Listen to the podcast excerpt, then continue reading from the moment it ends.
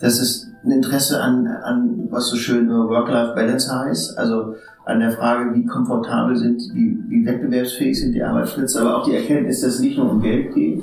Und da können wir natürlich, wir bieten da richtig viel. Wir machen auf allen Führungsebenen Teilzeitarbeit, auf allen Führungsebenen. Äh, und wir kriegen richtig gute Mitarbeiter. Ich hatte neulich gerade ein Gespräch mit warum die kam aus Bremen, war, war absolut top, die hätte überall arbeiten können und sagte, ja, ich habe mir angeguckt, wie ihr Paket ist. Und deshalb bin ich zu Ihnen gekommen.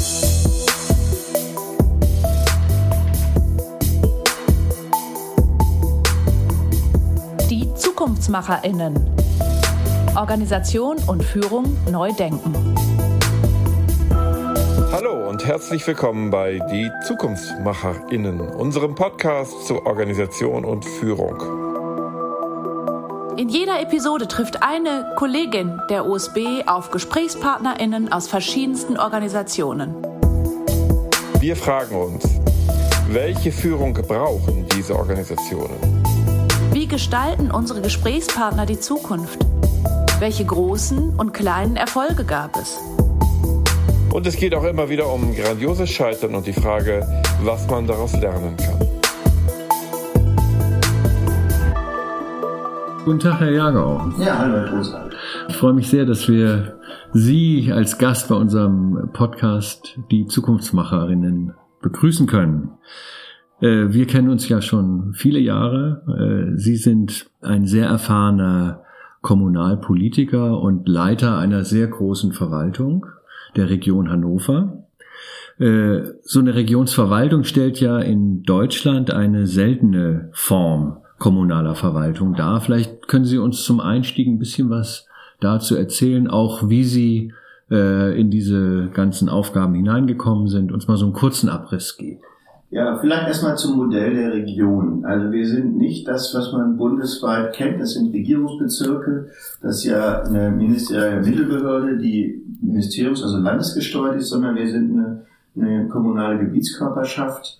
Das Besondere an der Region Hannover ist, dass Hannover Teil der Region ist. Also wenn man sonst klassisch in Deutschland immer eine große selbstständige Stadt in der Mitte hat und drumherum, wenn es gut ist, einen Landkreis, wenn man Pech hat, drei, vier, fünf Landkreise, dann hat man bei allen Infrastrukturdingen, eigentlich bei allem, was man nicht lokal, sondern regional planen muss, ein Riesenproblem, weil man immer eine Gebietskörperschaft, eine Vertretung am Ende, also das, was Rat oder, oder äh, Kreistag heißt, im Regelfall hat die oft, weil sie sie nicht mögen, weil sie irgendwas haben, jedenfalls nicht vernünftig für die Menschen entscheiden. Und mhm. äh, in Niedersachsen ist vor über 20 Jahren, also die Debatte hat vor 25 ungefähr begonnen, äh, ist äh, eine Diskussion gekommen, dass man einen Modellversuch entwickelt hat, in dem man gesagt hat, wir wollen alles das, was vernünftigerweise regional organisiert wird, in einer Einheit bündeln, mit einer direkt gewählten Vertretung, bei uns die Regionsversammlung, also von der Bevölkerung gewählten Vertretung. Wir haben 21 Städte und Gemeinden, also die 20 Städte des alten Landkreises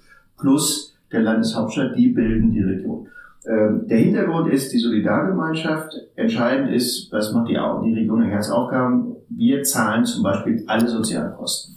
Also an der Kerngedanken war damals auch, es gibt einen Verflechtungsraum, in dem sind die, die Lebenszusammenhänge zusammen und zugespitzt bin ich bei allem. Ich mache gerne mal etwas plattere, pauschaliertere Beispiele, damit es nachvollziehbar ist.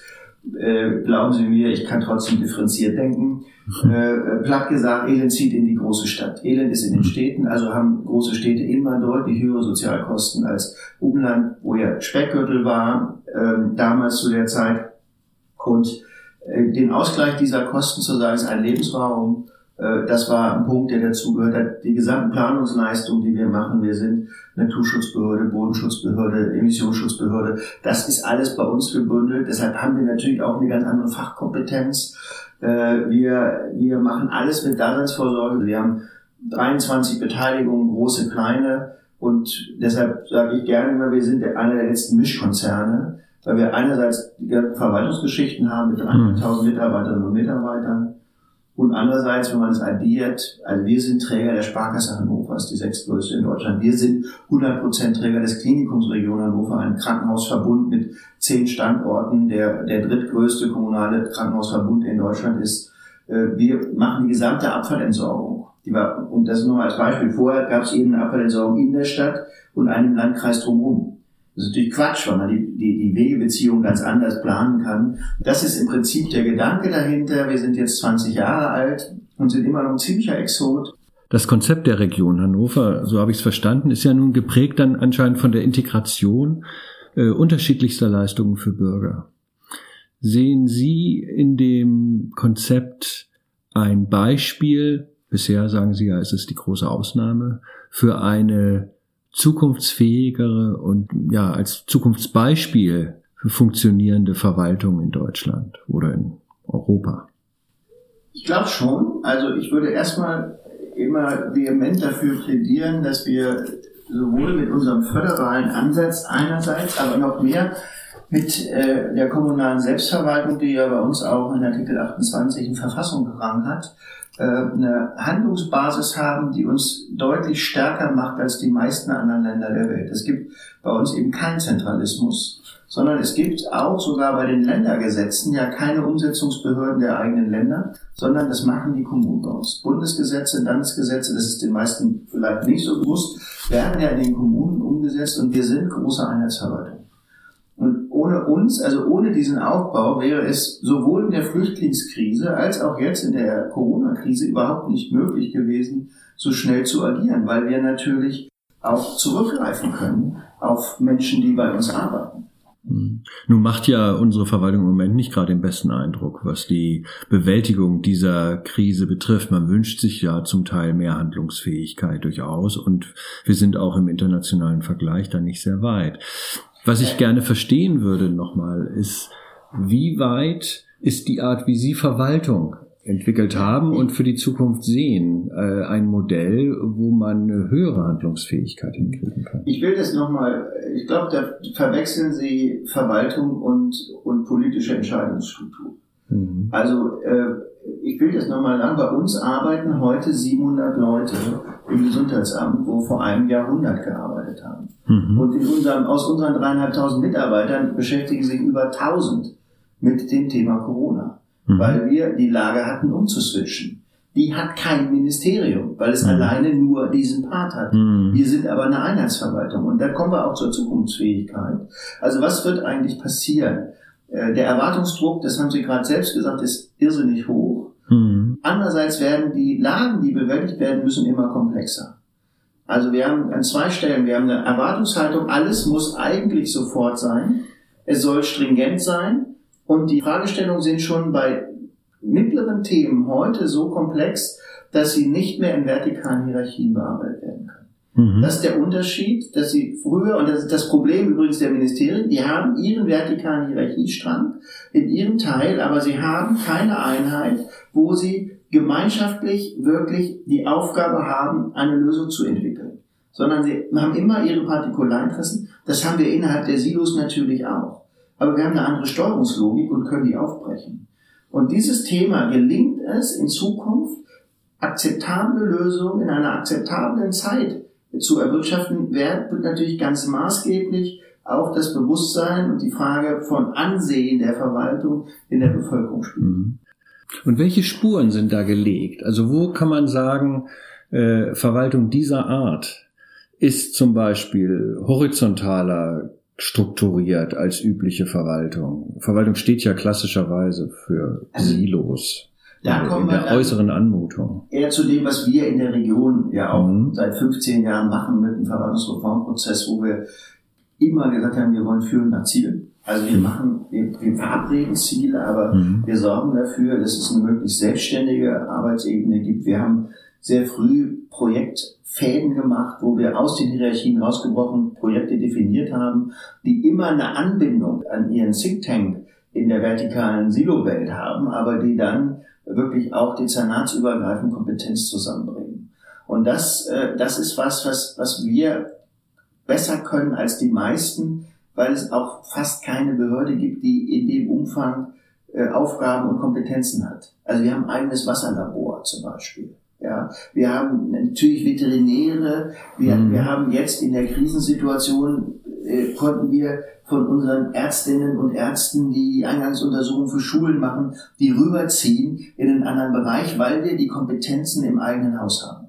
Und das ist ein spannender Punkt, dass wir so groß sind, dass wir einerseits spezialisieren können und richtig spezialisiert sind, also auch ein Know-how haben, das die meisten anderen nicht haben.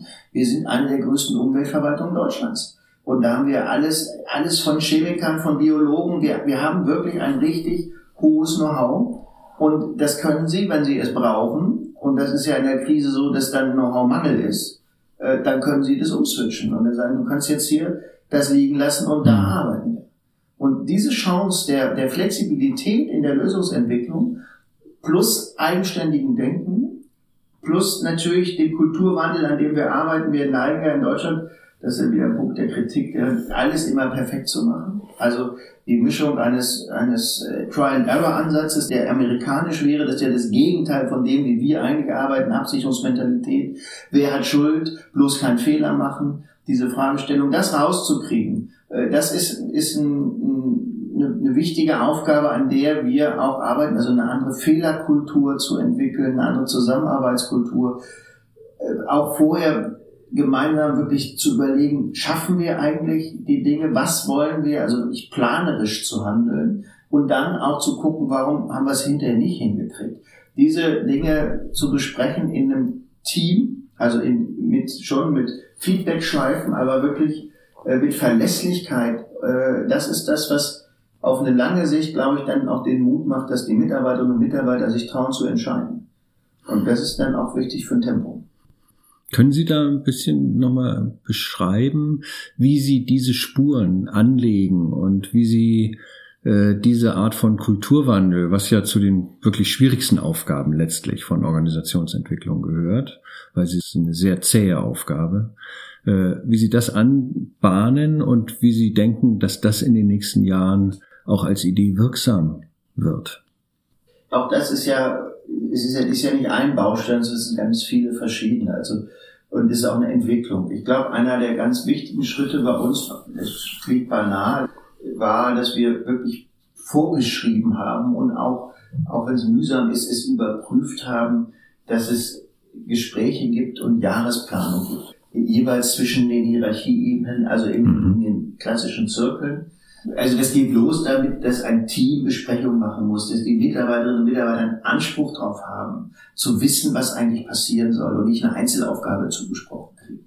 Dass es dafür Feedback-Schleifen gibt. Dass wir implementiert haben eine Gruppe, die bei uns äh, Multiplikatoren und Moderationfunktion hat. Also wenn bei uns heute jemand merkt, irgendwas läuft nicht gut, dann kann er beim Team anrufen, die geschult sind und die machen dann einen Workshop zusammen. Und die haben den Methodenkasten und der, der sagt, irgendwas ist hier nicht richtig, der muss nicht zeitgleich den Workshop leiten als für Vorgesetzter, mhm. sondern die besprechen vor, wie es geht. Und ähm, das war am Anfang wurde ziemlich skeptisch angesehen und ist inzwischen eines der stärkst genutzten Mittel, weil sie wissen, das hilft zu sortieren. Und das ist auch was, was weg von der Schuldebene, glaube ich, ganz gut äh, gebracht hat und man kriegt mehr Klarheit rein, weil die die Methoden können. Und das ist ein kleiner Baustein äh, wir hatten den Projektfahren, der war zu kompliziert, da waren die Auflagen so hoch, dass die Leute dann lieber darunter gearbeitet haben. Also die, die Flexibilität so anzusetzen, ähm,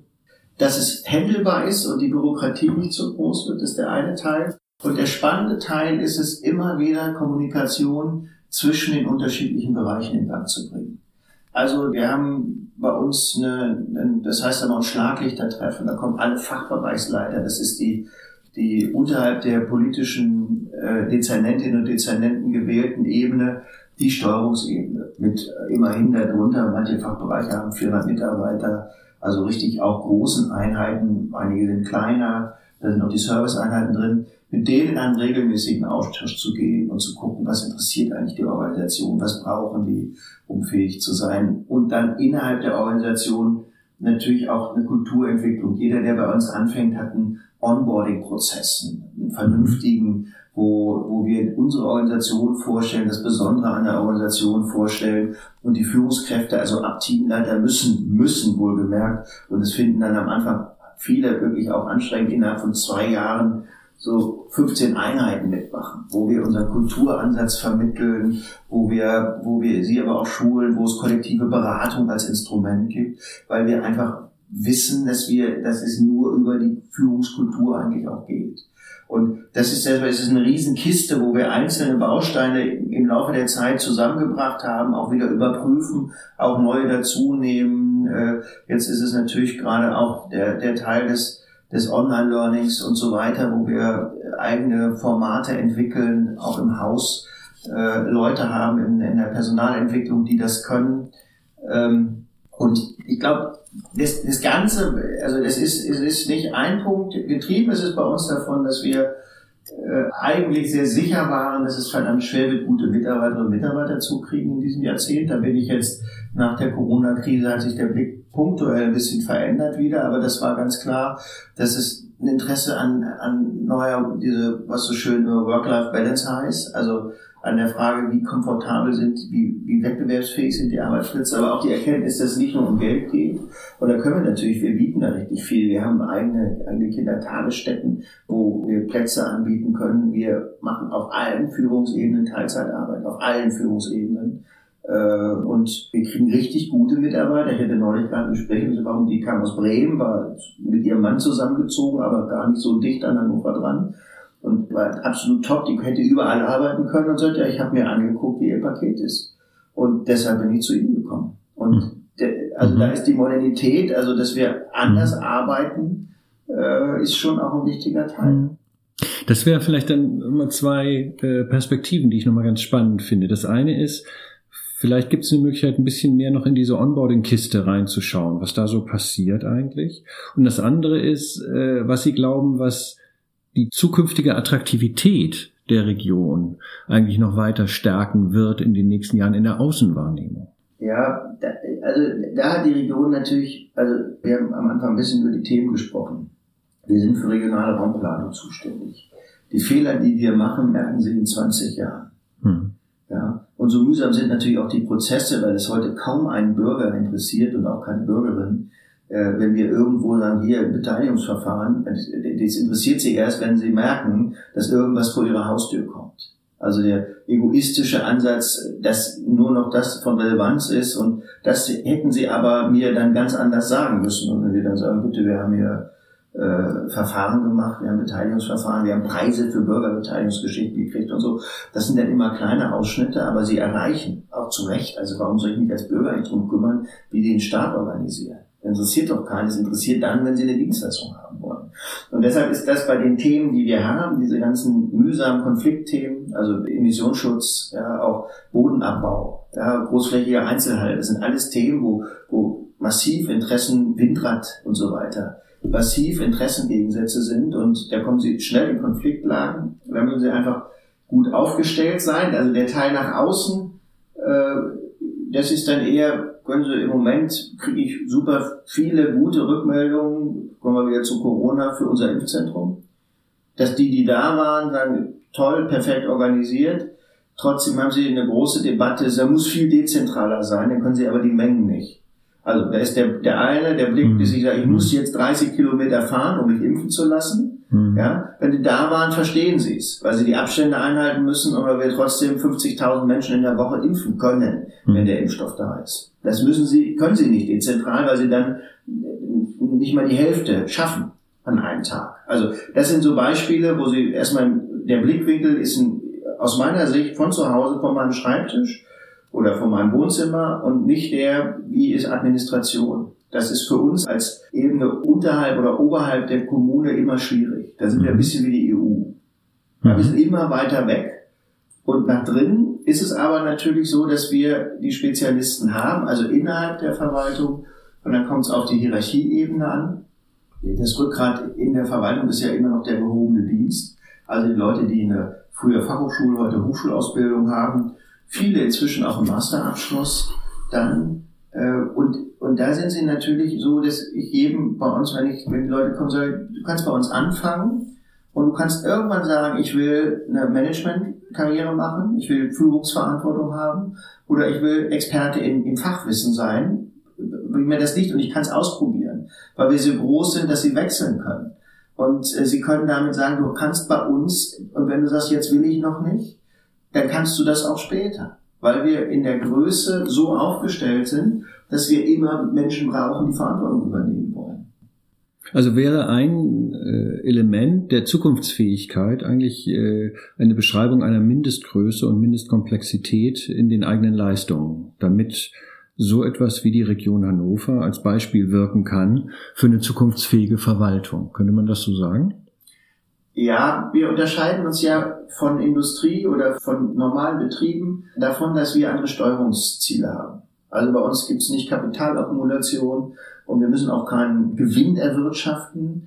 Im Gegenteil, manchmal sorgen wir dafür und sind erfolgreich, wenn wir mehr Geld ausgeben beim Bildungs- und Teilhabepaket zum Beispiel, wo wir richtig viel Geld in die Hand nehmen, damit mehr Menschen es in Anspruch nehmen, wo, wo es eine, eine Logik ist, die jedem Finanzer völlig zuwider ist an so einer mhm. Stelle. Mhm. Und unsere Steuerungslogiken sind natürlich deshalb auch noch deutlich komplexer.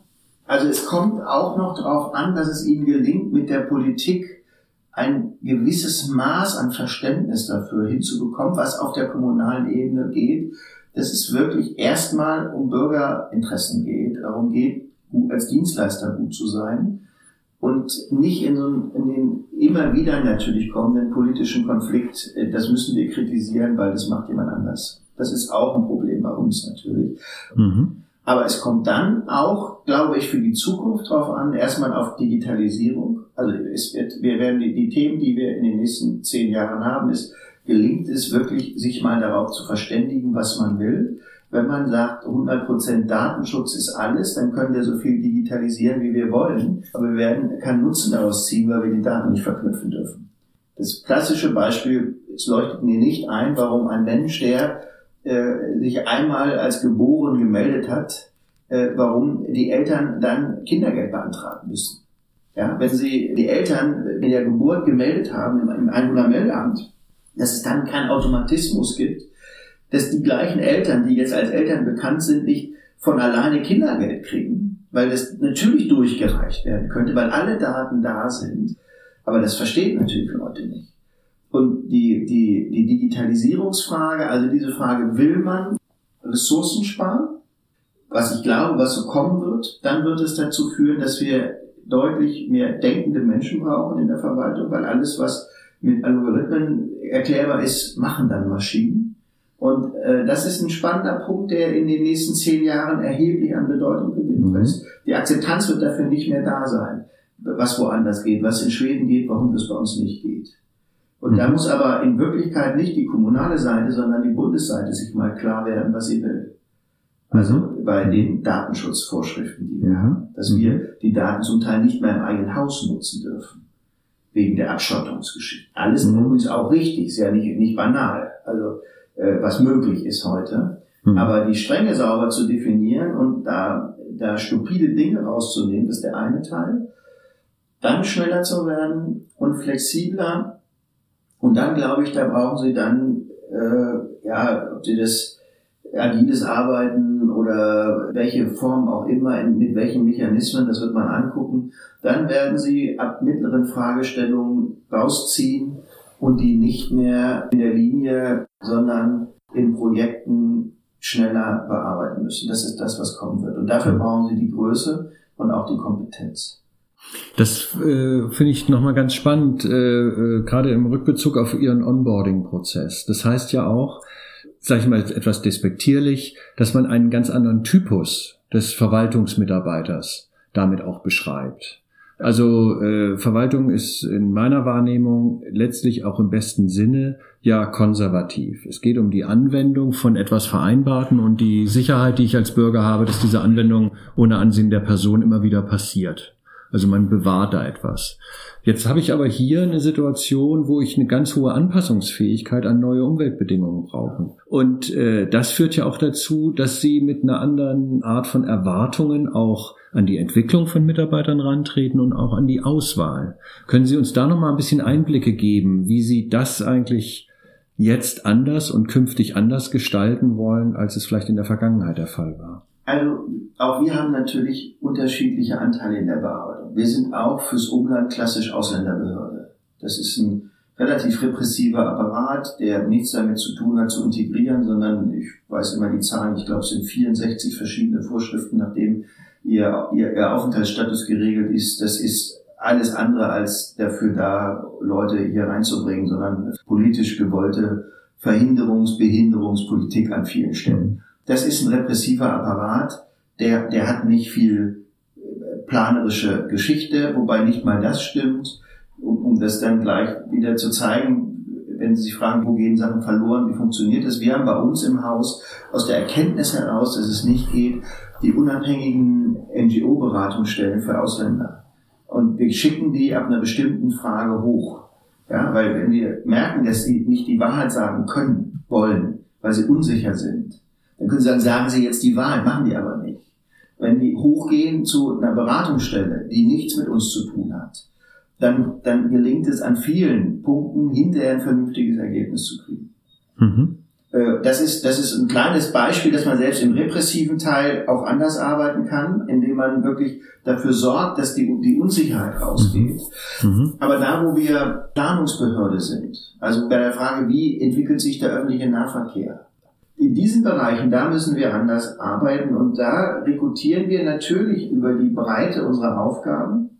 Da machen wir das, dass wir unsere Mitarbeiter in die Unis bringen als Lehrbeauftragte dass wir da die Kontakte herstellen, mhm. dass die, weil wir ein Exot sind und in keinem Lehrbuch so vorkommen, dass die Leute merken, hey, da ist ja was Spannendes. Also da sind wir aktiv, wir machen es für die Ausbildung, indem wir Werbefilme drehen, das sind die klassischen Mechanismen, in denen wir in den sozialen Netzwerken unterwegs sind, äh, wie jetzt der, in Corona gibt es ja gerade alle nicht mehr, aber in den letzten Jahren ja den Schul- und Ausbildungsmessen. Also mhm. wirklich präsent zu sein, auch und unsere eigenen Auszubildenden auch die Filme machen zu lassen. Ja, auch mit einer mhm. Toleranz der Führung, dass sie, mhm. manche Stellen, muss das so sein? Mhm. Äh, das sind die Dinge, die jungen Leute wollen ja was Sinnvolles tun, das spricht für uns, äh, und sie wollen es aber auch selbstständig, sie wollen sie nicht anstellen. Das ist dann der Teil, der manchmal schwierig ist. Mhm. Also sie wollen sofort, jetzt sofort, es muss vernünftig sein, erklärbar sein und, und, äh, und äh, wenn sie nicht rational agieren und Zeugs machen, was sie blödsinnig finden, dann verlieren sie die. Und das ist spannend an der Organisation, Sie haben das ja beschrieben, wo früher der klassische Verwaltungsansatz, das ist ja die erste, was man lernt, als Verwaltungsbeamter, ich prüfe meine Zuständigkeit. Bin ich zuständig, geht es keinen anderen was an. Wenn ich nicht zuständig will, nicht, will ich nicht wissen. Und, und wir sagen, wir haben, wir haben Ziele und wir suchen uns die, die wir brauchen, um sie zu erfüllen. In der Organisation und außerhalb der Organisation. Und natürlich haben wir immer noch auch am Ende Entscheidungskompetenzen. Aber wir versuchen, im Gesamtauftritt, dass wir die, die für die Zielerreichung hilfreich sein können, mitnehmen. Das heißt, Sie legen quer zu diesen sogenannten Zuständigkeitssilos eigentlich ein hohes Maß an verknüpfender Kommunikation zwischen ja. Ihre Bereiche, Abteilungen, Arbeitsgruppen, wie auch immer. Ja, auch außerhalb. Also auch nicht nur innerhalb der Verwaltung, sondern ah. auch mit mhm. den, mit den anderen Playern. Also mit den Handwerkskammern, mit, äh, mit den Bildungsorganisationen, mit Vereinen, Verbänden. Äh, wir haben auch in dem, dadurch, dass wir alle Sozialkosten zahlen, haben wir auch in, dem Netz der, der Träger, äh, die Beratung machen und unterschiedliche äh, Zielgruppen unterstützen. Da sind wir überall ziemlich aktiv und auch in den Spezialwelten überall anerkannt. Wie gesagt, für den Durchschnittsbürger ist das oft nicht erkennbar, mhm. äh, wo Region eigentlich drinsteckt. Wenn Sie die nächsten fünf Jahre mal äh, in den Blick nehmen und sagen, das wären aus meiner Sicht die Hauptbaustellen, die wir in unserer Art von sehr komplexer Verwaltung. Ich habe wahrscheinlich sind insgesamt um die 16.000 Menschen oder so, die ja, wenn man die, Töchter, die Töchter mitzählt, also allein unser Klinikum hat knapp 8.000 Köpfe, hm. weniger Vollzeitäquivalente, hm. aber 8.000 Köpfe. Äh, Sparkasse sind jetzt noch 1.500. Äh, hm. Unser Abfallentsorgungsunternehmen sind 2.200. Also wenn man die großen Einheiten mit reinnimmt, hm. äh, Östra 1800, Reobus 700, das sind so die großen. Die, mhm. Wir haben auch eine eigene Wohnungsbaugesellschaft, die haben natürlich weniger. Also wir haben schon wirklich einen großen Instrumentenkasten. Ja. ja, also wenn Sie, wenn Sie diese Vielfalt und Komplexität nehmen, und Sie hatten vorhin beschrieben, dass es so eine Art kulturelle Weiterentwicklung geben muss. Dann haben Sie eben nochmal unterschieden zwischen, sagen wir mal, dem restriktiveren Apparat, der eine klassische Anwendung hat, und dem vielleicht der eher Innovation und, und Weiterentwicklung äh, darstellt und auf gesellschaftliche Strömungen auch reagiert. Was sind aus Ihrer Sicht drei, vier, fünf Hauptstränge, äh, an denen Sie glauben, dass Verwaltung entlang äh, sich entwickeln muss, um kommende Anforderungen gut zu bewältigen? Also eins ist klar, der Automatisierungsprozess, Digitalisierungsprozess, mhm. der entschlackt und von stupider Arbeit befreit. Der wird mhm. weitergehen.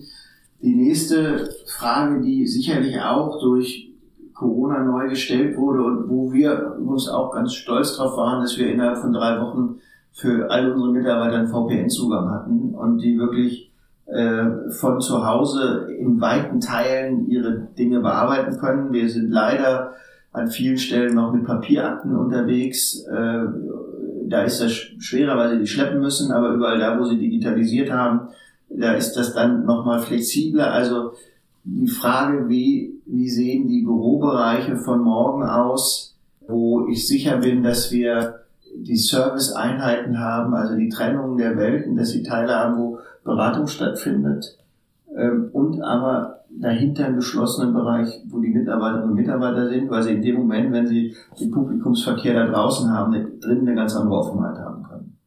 Das wird sicherlich... Also so eine Front Office, Back Office. Ja, ob das Front Office nennen kann, das weiß ich gar nicht, weil sie durchaus ja in den Sozial- oder auch Ausländergeschichten sensible Gespräche führen. Also da haben sie nicht so einen offenen, nicht so ein Bandding, sondern da haben sie immer Beratungskabinen dann oder Beratungsplätze mit dem Zugriff auf die Unterlagen, mhm. auch eigentlich fast nur noch eine Terminvereinbarung und dann dahinter komplett baulich neu zu planen, was bedeutet es eigentlich für uns, wenn Menschen vielleicht mit der Hälfte ihrer Zeit noch da sind, mit der anderen zu Hause oder auch draußen arbeiten. Was heißt das für die räumlichen Anforderungen? Was heißt das für die Organisationsanforderungen? Was heißt das aber auch dann dafür, auch noch ein gemeinsames Bild zu schaffen? Also mhm. müssen Sie das sicherstellen, dass, es noch, dass Sie noch gemeinsam unterwegs sind. Das sind alles Fragen, die eine wichtige Rolle spielen. Plus der Rekrutierung. Wir, die geburtenstarken Jahrgänge gehen raus. Also wir verlieren jetzt schon seit zwei Jahren und in den nächsten äh, äh acht Jahren werden wir 30 Prozent unserer Mitarbeiter verloren mhm. haben, auf allen Hierarchieebenen. Mhm. Äh, und äh, die Frage, wie schnell sich die Wirtschaft erholt und wie attraktiv Arbeitsplätze sind, gut, da glaube ich wirklich, dass im Moment natürlich Krisen wie diese nochmal eine Attraktivität eines unkündbaren Arbeitsplatzes ganz anders erhöhen. Also da verschieben sich ja die Marktblicke nochmal äh, wenn sie sicher mhm. sind, dass, dass sie monatlich weiter ein Gehalt kriegen. Dass das auch einen Wert hat, äh, merken viele jetzt mhm. bitterlich, die vielleicht vor zwei, drei Jahren noch dachten, kann man so blöd sein, im öffentlichen Dienst zu arbeiten. Ich glaube auch, dass wir Einheiten brauchen werden. Darüber denke ich allerdings intensiv gerade nach, auch aufgrund der Erfahrung, die wieder generalistischer mit aber relativ hohem Bildungsansatz agieren müssen. Also wir machen im Moment, kriegen wir bis zu 1000 Bußgeldverfahren für Corona-Geschichten in der Woche. Das ist ein Bereich, den es vor eineinhalb Jahren überraschenderweise gar nicht gab. Wo Sie sich fragen, und das ist eben auch kein automatisiertes Verfahren. Und diese Anforderungen, die waren sowohl in der Flüchtlingsgeschichte als auch jetzt äh, so in einer Dynamik und Größe, äh, dass sie, das war das, was ich eingangs sagte, wenn die Kommunen nicht Einheitsbehörden wären, nicht hätten bewältigt werden können. Mhm. Wir haben bei uns ein Weltkrankenhaus innerhalb von sechs Wochen gebaut, als Corona losging und völlig unklar war, wie es weitergeht, mit 500 Plätzen. Und zwar, das, das, da steht nicht nur Krankenhaus dran, das wäre auch drin gewesen, wenn man es gebraucht hätte. Das konnten wir, weil wir Leute aus unserem eigenen Krankenhauskonzern, die da Planung machen, rausgezogen haben und gesagt, die müssen jetzt mal bei uns mitmachen, mhm. weil wir unsere Katastrophenschutzleute hatten, die wir zusammenziehen konnten, äh, weil wir Bauingenieure haben, die wir zusammenziehen konnten, äh, klar, wir hatten auch das Glück, dass wir die Deutsche Messe AG haben mit großen Flächen, die über Dach zur Verfügung hm. standen, wo man nur den Inhalt reinbringen muss. Aber das geht, weil wir den Zugriff auf die Menschen hatten und nicht abhängig waren, irgendjemanden zu bitten und zu fragen, kann es sein, könnt ihr uns mal helfen oder sind, oh, wir haben gerade auch selber Projekte. Mhm. Und diese, diesen Zugriff auf Ressourcen, der ist das, was ich glaube, was es, was uns äh, gut macht. Hm? Also das passt auch äh, sehr zu der Frage, die mich da umtreibt. Wenn Sie eine handlungsfähige Kommunalverwaltung in einer immer stärker volatilen Welt sich vorstellen und das auf die nächsten zehn Jahre, was wären die Facetten, die künftig eine solche Verwaltung viel mehr als heute auszeichnet und die eine Verwaltung damit auch angemessen reaktionsfähig auf diese Art äh, hochdynamischer Umwelten äh, macht. Also die, die traut sich schneller loszulegen und idealtypisch hat sie auch, also sie müssen beweglicher in beide Richtungen sein. Sie müssen eben auch sagen, okay, war's nicht. Mhm. Äh, wenn sie auch völlig neue Geschichten, das ist das, was ich vorhin auch schon mal sagte, wo ich glaube, wo die Amerikaner einfach an vielen Stellen entspannter sind. Die probieren einfach mal. Und, und dann, dann, okay, machen wir anders. Das glaube ich, das brauchen wir. Plus wirklich, das, das ist dann der Teil, den sie in die Verwaltung pflanzen müssen, dass die gemeinsam sagen, wir haben eine Aufgabe für die Bürger zu erfüllen. Tempo zu haben und anständige Dienstleistungen zu erbringen. Das auch nachvollziehbar zu machen. Das ist, glaube ich, auch noch ein wichtiger Punkt, äh, dass, dass sie den Menschen erklären, warum etwas geht oder nicht geht. Und ein Großteil findet es dann nicht toll, wenn was nicht geht, aber versteht es und ist auch meistens bereit, der überwiegende Teil ist immer noch bereit und sagt, okay, dann geht es eben und verstehe ich auch. Aber dafür müssen sie erklären. Und sie können nicht mehr willkürlich sagen, äh, äh, warum nicht, darum nicht. Das funktioniert nicht. Mhm. Mhm. Identifikation mit der Organisation, Tempo und Nachvollziehbarkeit Kommunikation. Das wären drei sich stark entwickelnde Qualitäten. Qualifiziertes Wissen scheint in Verwaltungen grundsätzlich ja vorhanden zu sein. Na, jetzt brauchen Sie immer mehr. Also Sie, haben, Sie mhm. brauchen die Registermitarbeiterin, die wird oder der Mitarbeiter, den brauchen sie irgendwann nicht mehr, weil keiner mehr locht und abheftet. Mhm. Und, und alles, was mit Ja und Nein geht, Strom fließt, fließt nicht, geht digital. Sie brauchen für den komplexen Interessenabwägungsprozess, also für das, was, was in den Grauzonen ist, dafür brauchen sie das Know-how.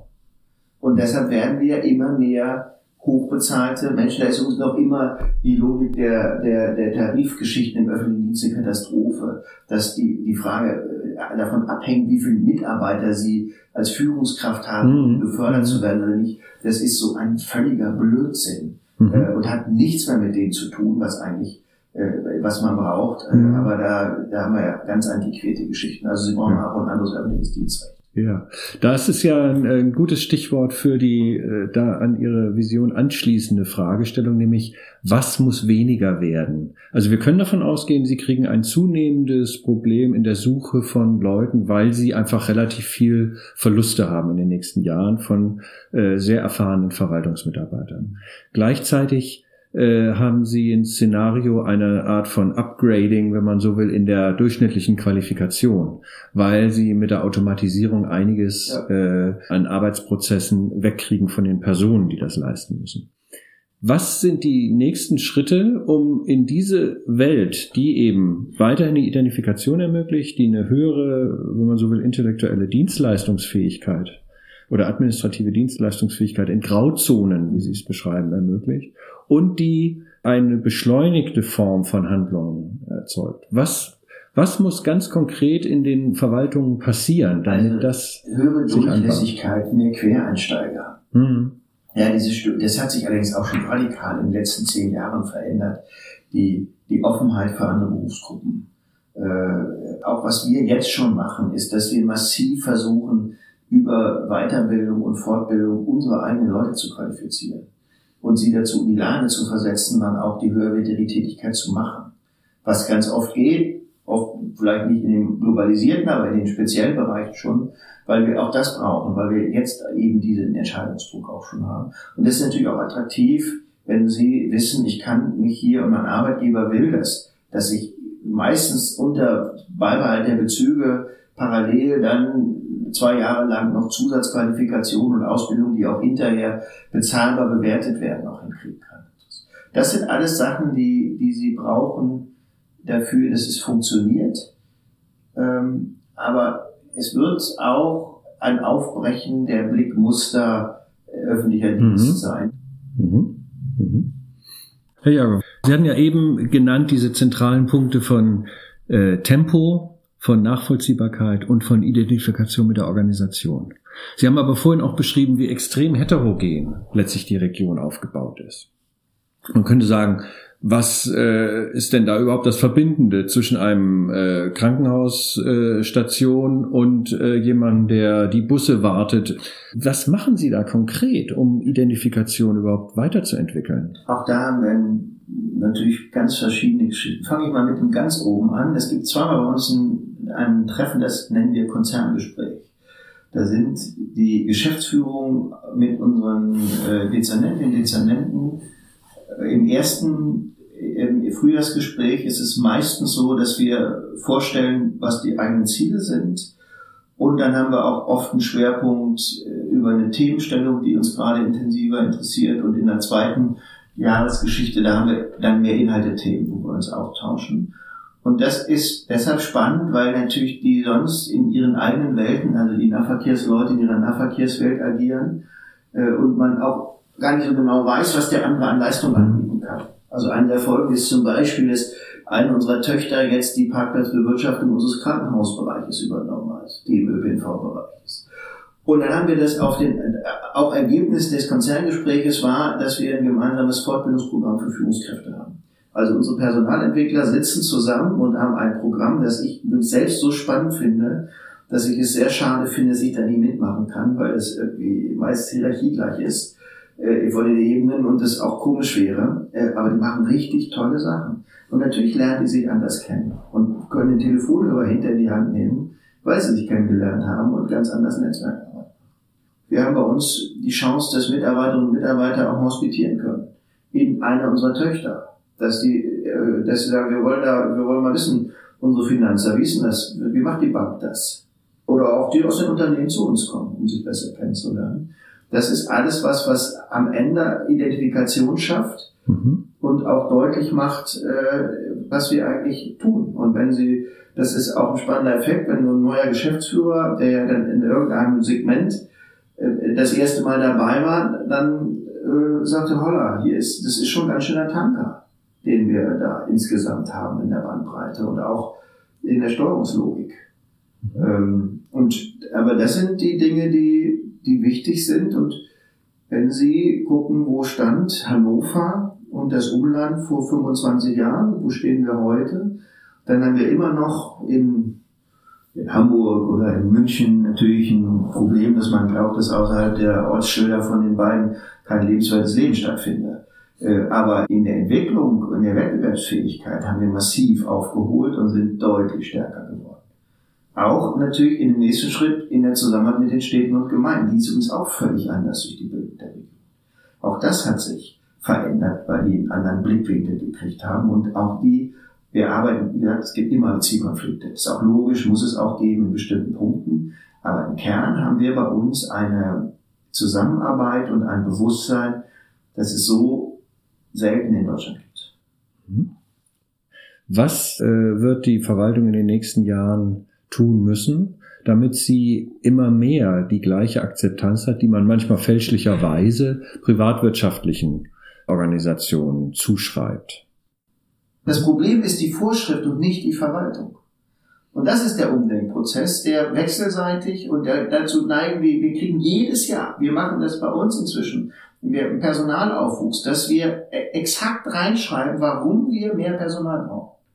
Und zwei Drittel ist Änderung der gesetzlichen Anforderungen. Das können Sie in allen Bereichen sagen. Wenn jemand nach dem, nach jedem, äh, das ist aber auch das Muster, wie in der Politik bei uns agiert wird, dass man nicht nach Ursachen guckt, sondern dass man in den Instrumentenkasten, wie stelle ich dies Ding ab, reingeht. Es werden einzelne immer wieder neue Regelungen, Vorschriften gemacht, die Verhalten erzwingen sollen. Und das muss dann auch exekutiert und überprüft werden. Und die Gerichte tun wirklich ihren Teil auch noch dazu. Ja, dass wir Vorläufe von drei Wochen haben, wie wir Sachen umsetzen sollen, die wir nicht umsetzen können. Das weiß auch jeder. Das führt aber umgekehrt zu Frust bei den Bürgern, weil die Erwartung ist ja, wenn etwas beschlossen und Gesetz ist, dass es auch Lebenswirklichkeit wird. Mhm. Und das sind in Wirklichkeit die Fragen, die für die nächsten zehn Jahre von deutlicher Bedeutung Mhm. ob es uns im politischen System gelingt, da auf eine andere Steuerung zu kommen. Und da ist meine Hoffnung in Wirklichkeit gerade nicht so groß. Mhm. Mhm. Könnte man äh, damit zum Abschluss äh, sagen, die kommunale Verwaltung in der Form, wie sie die Region Hannover hat, muss in einem trotz alledem Handeln bleiben und bestimmte Dinge, bestimmte Verfahrensweisen, Vorgehensweisen aufrechterhalten in einem auch vom Gesetzgeber her äh, gesehen widrigen Umfeld. Ja, das wird sie, also sie wird es können, sie braucht die Größe, aber man braucht eben heute zunehmend Mut, zu sagen, wir machen das, was vernünftig ist. Und, und riskiert dabei auch eigene Position. Das wird der entscheidende Teil, wenn Sie jemanden haben, der sich positivistisch äh, hinsetzt und sagt, der Gesetzgeber hat das da so gesagt und dann gibt es den Spielraum nicht. Und nicht wirklich sagt, was ist die teleologische Auslegung? Was war eigentlich der Zweck des Gesetzes? Sollte das eigentlich wirklich verhindert werden oder nicht? Oder kommen wir da, also das ist eine, da müssen Sie den Mut haben, zu entscheiden und zu sagen, wir machen das jetzt und wir riskieren auch aufgehoben zu werden, ohne dabei Rechtsstaat zu verletzen. Also es gibt natürlich eine Grenze. Äh, Das wird in allen Einheiten eine Rolle spielen. Ich glaube, dass weite Teile der Kommunalverwaltung, so sie groß genug sind, das erfüllen können und das Know-how dazu haben und vor allen Dingen eben auch ein Gestaltungsinteresse haben, weil sie vor Ort leben und nicht so weit weg sind. Das ist die Stärke, die wir haben, weshalb wir uns auch deutlich besser entwickeln, dass wir dezentrale Entscheidungsstrukturen haben, anders als die meisten anderen Länder und damit automatisch auch natürlich eine Verbundenheit zu dem entsteht, mit dem man arbeitet, es einen angeht.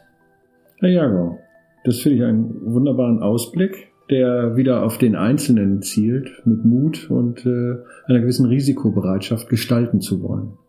Etwas, was sicher zu unserem Gesamtpodcast auf der Suche nach den ZukunftsmacherInnen zu sein äh, sehr gut passt. Vielen Dank fürs Gespräch.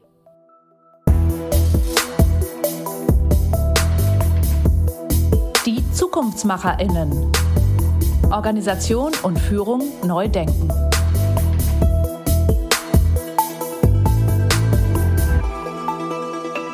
Das war unser OSBI-Podcast Die Zukunftsmacherinnen. Alle OSBI-Podcast-Beiträge finden Sie unter osbi-i.com und auf allen bekannten Plattformen. Vielen Dank fürs Zuhören.